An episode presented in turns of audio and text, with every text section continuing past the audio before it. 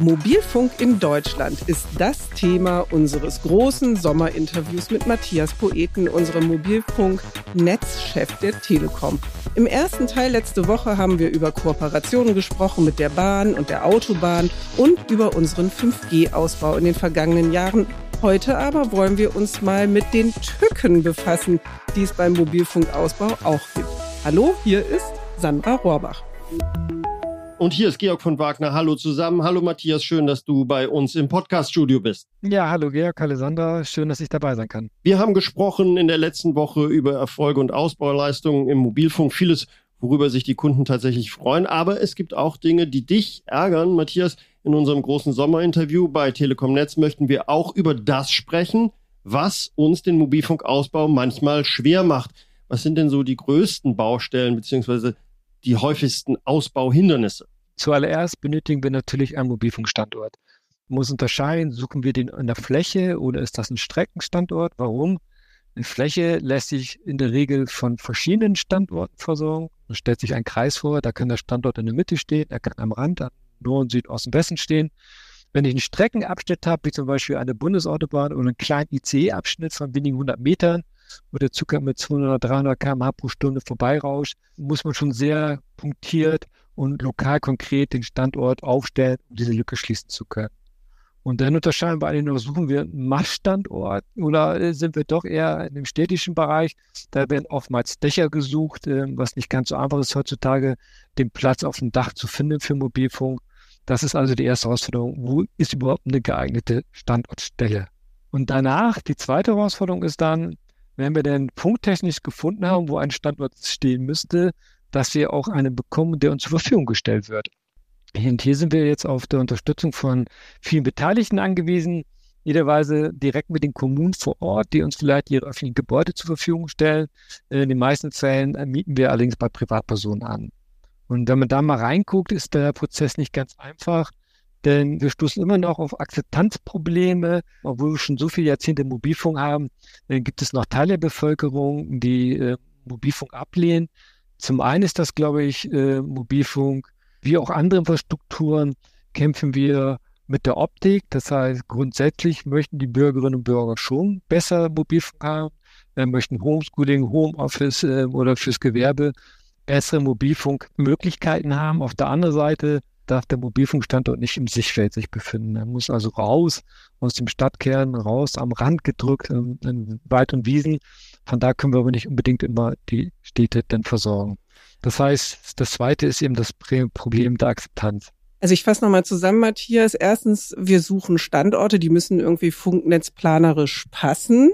Dann haben wir die gefunden. Dann fragen wir, ob wir einen Standort mieten können, also einen Platz, eine Fläche mieten können oder einen Dachstandort. Und dann müssen wir uns auch noch darum kümmern, dass die Bevölkerung vor Ort das akzeptiert. Also sprich, die genau. Kommune muss dann mitspielen und es braucht dann entsprechende Genehmigungen auch dann für den Bau. Das sind ja auch mehrere, ne? Genau. Da, da komme ich gleich noch zu. Ähm, neben der Optik würde ich aber gerne anführen wollen, dass natürlich auch noch hier und da gesundheitliche Bedenken bestehen, äh, Angst ähm, vor Mobilfunkwellen. Dazu muss man verstehen, dass es eigentlich so ist, dass A, der Mobilfunkbedarf dort gedeckt werden muss, wo er entsteht, sprich da, wo die Menschen eben kommunizieren wollen. Und bezüglich der Emission, ein Handy, das Mobilfunktelefon, äh, sendet umso höher, je weiter der Mobilfunkmast weg ist. Kurze Regel ist ganz einfach, je dichter das Mobilfunknetz, je näher die Sendestation, desto geringer ist die Sendeleistung des Handys, desto akkuschoner ist das halt auch. Also aus diesen Gründen macht eine Verdichtung des Netzes maximal Sinn. Dies ist ein Prozess, gerade der, auf der kommunalen Ebene. Ähm, wir haben Kommunalbeauftragte, die vor Ort sind, die Gemeinderatssitzungen beiwohnen, ähm, die Podiumsdiskussionen mitmachen, die mit den Menschen den Dialog suchen, um eine Aufklärung zu betreiben, damit eben diese Ängste sukzessive ausgeräumt werden können. Das ist also das Thema Akzeptanz. Und dann gibt es noch Ausbauhindernisse wie zum Beispiel Denkmalschutz oder Naturschutz, die ohne Frage wichtig sind, irgendwie würde ich gar nicht in Frage stellen, die aber auch eben dafür Sorge tragen, dass wir nicht ausbauen können oder aber, dass sich diese Ausbauprozesse bei der Lösungssuche über Jahre hinwegziehen und sehr, sehr, sehr viel Zeit kosten. Gut, und wenn dann alles erledigt ist, äh, dann kommt aber immer noch die eigentliche Baugenehmigung. Das ist richtig, genau. Das ist jetzt der dritte Schritt, das ist die Baugenehmigung. Da hat sich etwas getan. Also es gibt Veränderungen der Bauordnung. Die Länder äh, denken um und auch der Gesetzgeber äh, agiert diesbezüglich. Das heißt, es gibt Fortschritt, aber aus meiner Sicht immer noch sehr fragmentiert und auch immer noch viel zu langsam. Die Genehmigungsverfahren sind auch nicht einheitlich. Das eine Bundesland denkt jetzt aktuell über die vollständige Genehmigungsfreiheit von Massen im Außenbereich nach. Das ist Nordrhein-Westfalen, wenn andere Bundesländer sich noch nicht mal auf die 20 Meter Genehmigungsfreiheit im Außenbereich verständigen können. Das heißt, jedes Bundesland kocht so ein bisschen seine eigene Suppe und letztendlich ist das dann oftmals eigentlich nur ein Zierbrei. Kannst du sagen, wie lange dauert so eine Baugenehmigung im Schnitt? Also wir sagen ja oder hören ja häufig bis zu zwei Jahre, bis ein neuer Mast steht. Kommt das so ungefähr hin? Ja, das hat sich ein Tick verbessert, Gott sei Dank, muss man dazu sagen. Es gibt das immer noch, es wird auch manche noch länger dauern, gerade wenn man in Gebieten sucht, wo es kompliziert ist aufgrund von gesetzlichen Randbedingungen. Und der Durchschnitt ist ungefähr heute, für die reine Baugenehmigung wohlgemerkt, ähm, über neun Monate. Das heißt, von Einreichen des Papiers, es ist ja alles schon vorgedacht, vorgeplant, bis die Genehmigung wird ausgesprochen, dauert das in der Regel noch mindestens neun Monate. Ja, und wenn wir denn die Genehmigung haben, äh, dann brauchen wir auch noch den Stromanschluss. Auch das dauert mitunter, gerade wenn man mehr ländlichen Ausbau ist. Also es gibt noch viele Herausforderungen, um den Mobilfunkausbau zu beschleunigen. Steigen wir nochmal auf das Thema Standortsuche ein. In der letzten Zeit hat es eine Aktion gegeben der Telekom, die für Aufsehen gesorgt hat. Nämlich wir haben in Überlingen am Bodensee per Plakat nach neuen Standorten für unsere Mobilfunkantennen gesucht. Was steckt genau dahinter, Matthias? Ja, die Aktion hat mich wirklich sehr gefreut. Also Überlingen ist ohne Frage eine wunderschöne Stadt. Ich war auch schon einmal dort und war wirklich begeistert. Mobilfunktechnisch betrachtet ist die Stadt allerdings kein Ganzlicht. Äh, wir haben dort einen deutlichen Nachholbedarf im Mobilfunkausbau, weil wir wirklich über Jahre nichts verdichten, nichts ausbauen konnten. Ähm, von der Kommune vor Ort bekommen wir leider nicht die notwendige Unterstützung. Und ähm, da haben wir überlegt, wie kann man andere Wege gehen. Man hat das Neues versucht, das ist die von dir angesprochene Plakataktion.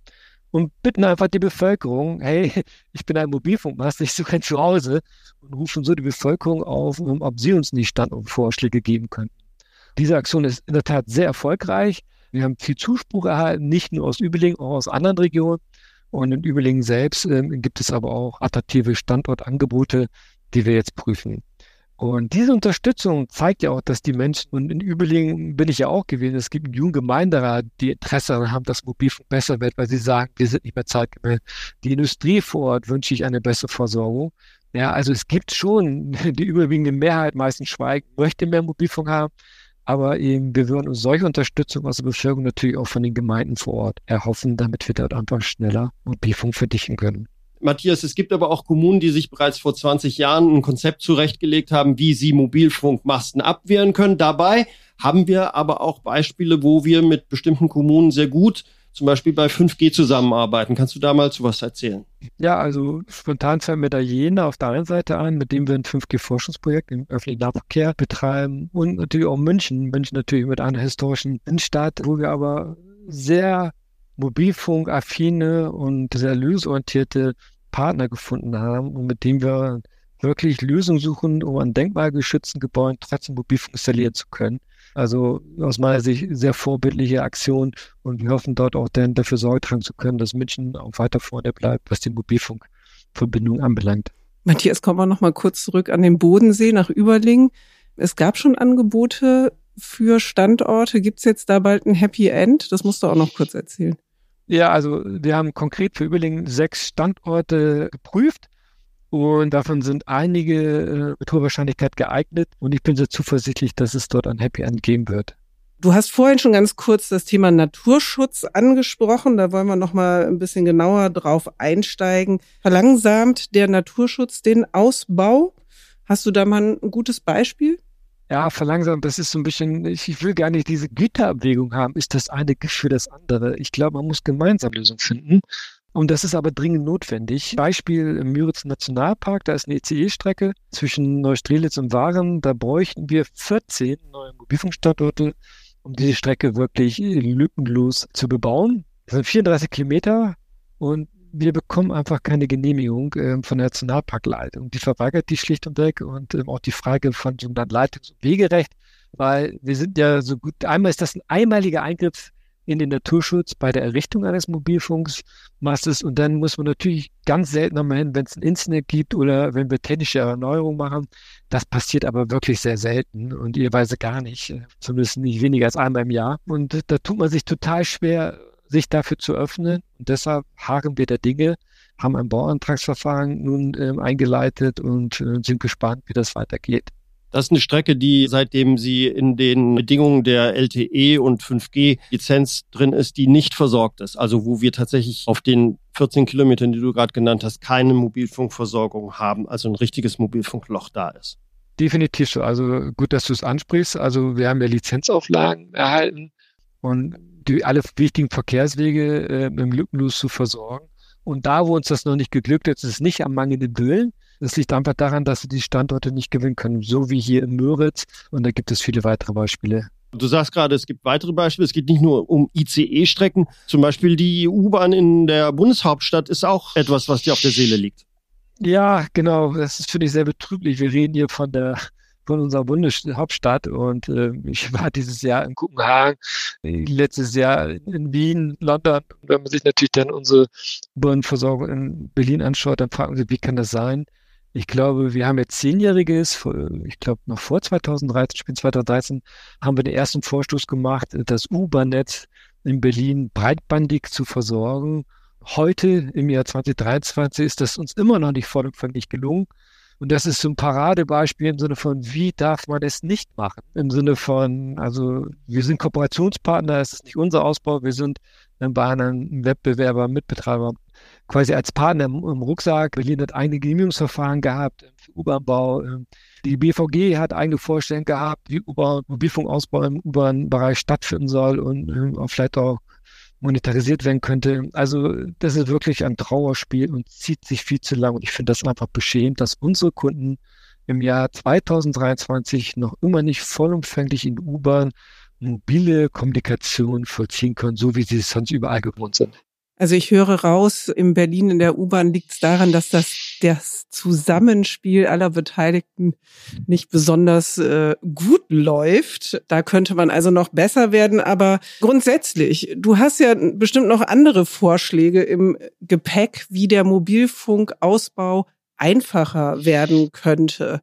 Also welche Weichen sollten aus deiner Sicht denn da neu gestellt werden? Ich glaube, ich habe es schon mal ein bisschen durchgehen lassen. Also einer allein, wir Netzbetreiber alleine können es halt nicht richten. Wir müssen das gemeinsam machen und äh, ich finde, das fängt auch schon mal bei der Einstellung halt an, aber auch mit den Möglichkeiten, die wir haben. Wir müssen mit mehr kommunaler Unterstützung bei der Standortsuche agieren und die Genehmigungsverfahren müssen schlicht und weg, auch wenn das eine Phrase ist, beschleunigt werden. Und war ein paar konkrete Ideen, was man vielleicht so tun könnte. Man könnte zum Beispiel alle Infrastrukturen der öffentlichen Hand grundsätzlich für die Nutzung durch den Mobilfunk transparent machen und auch freigeben. Oder noch einen Schritt weiter gedacht, sogar proaktiv dann im Rahmen der gesetzlichen kommunalen Abstimmung uns anbieten.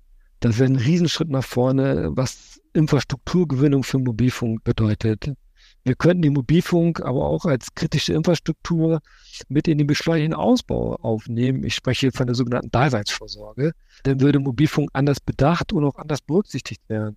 Genehmigungsverfahren der BNetzA. Jeder Standort, der bei uns eingeschaltet wird, der wird von der BNetzA, der wird von uns natürlich geplant und berechnet, äh, auch was die elektromagnetische Verträglichkeit anbelangt, was die Sendeleistung mit Spektren etc. pp. Dann wird er bei der BNetzA eingereicht, dann wird er dann nochmal geprüft und erst dann, wenn die Genehmigung erteilt wird, schalten wir ihn auch ein. Vorher dürfen wir das nicht, machen wir es logischerweise auch nicht. Aber man könnte natürlich die Genehmigungsverfahren schon mal vorab vorläufig erteilen und während der Bauphase kann man dann die ganzen Prüfungen, Nachrechnungen machen und dann schalten wir das ein. Und sollten wir in den seltensten Fällen, das ist wirklich ganz, ganz, ganz selten, mal einen Fehler gemacht haben, dann müssen wir halt umbauen oder demontieren, dann ist das halt unser Risiko. Also ich glaube, man muss einfach anders decken. Wenn ich uns vergleiche mit anderen und wie gesagt, andere Länder mal anschaue, ich glaube, wir müssen die Randbedingungen verändern. Wir müssen grundsätzlich zielorientierter pragmatischer und somit auch schneller entscheiden und auch realisieren. Nicht immer äh, läuft alles glatt beim Mobilfunk. Matthias, das spüren wir bei dir, bei dem, was du sagst. Das hat auch immer was Emotionales. Was würde dir in Zukunft denn große Freude bereiten? Welches Vorhaben möchtest du beziehungsweise unseren Kunden in den nächsten Jahren zum Besten geben oder voranbringen? Ja, Riesenfreude hat, hat zum Jahreswechsel natürlich das Überragen. Wir sind der erste Netzbetreiber der in Deutschland das Testat, das Siegel überragend im Connect-Netz-Test erzielt hat, dass man stolz ist, aber gleichzeitig eine Verpflichtung halt auch. Ich meine, das spricht ja für eine extrem hohe Ausbauqualität. Aber wo können wir nur besser werden? Wir sind noch nicht da, wo wir eigentlich gerne wären, wo wir gerne wären. Und ähm, also die Messlatte ist hochgelegt.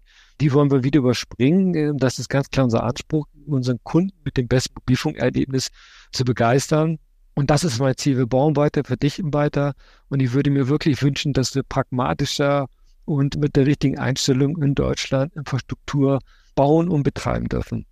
Matthias, vielen, vielen Dank. Das waren wirklich gute Einblicke in die Mobilfunkversorgung Deutschland, was gut läuft, wo es noch hakt, wo wir weiterkommen können. Wir finden, du kannst jetzt in Urlaub fahren nach diesem großen Sommerinterview. ja, also das soll kein Rauschmiss werden. Insofern vielen Dank, dass du bei uns sein konntest liebe Hörerinnen, liebe Hörer. Wir hoffen, dass euch das gefallen hat und freuen uns, wenn ihr nächste Woche wieder dabei seid im Podcast bei Telekom Netz. Tschüss. Tschüss, Matthias. Ciao.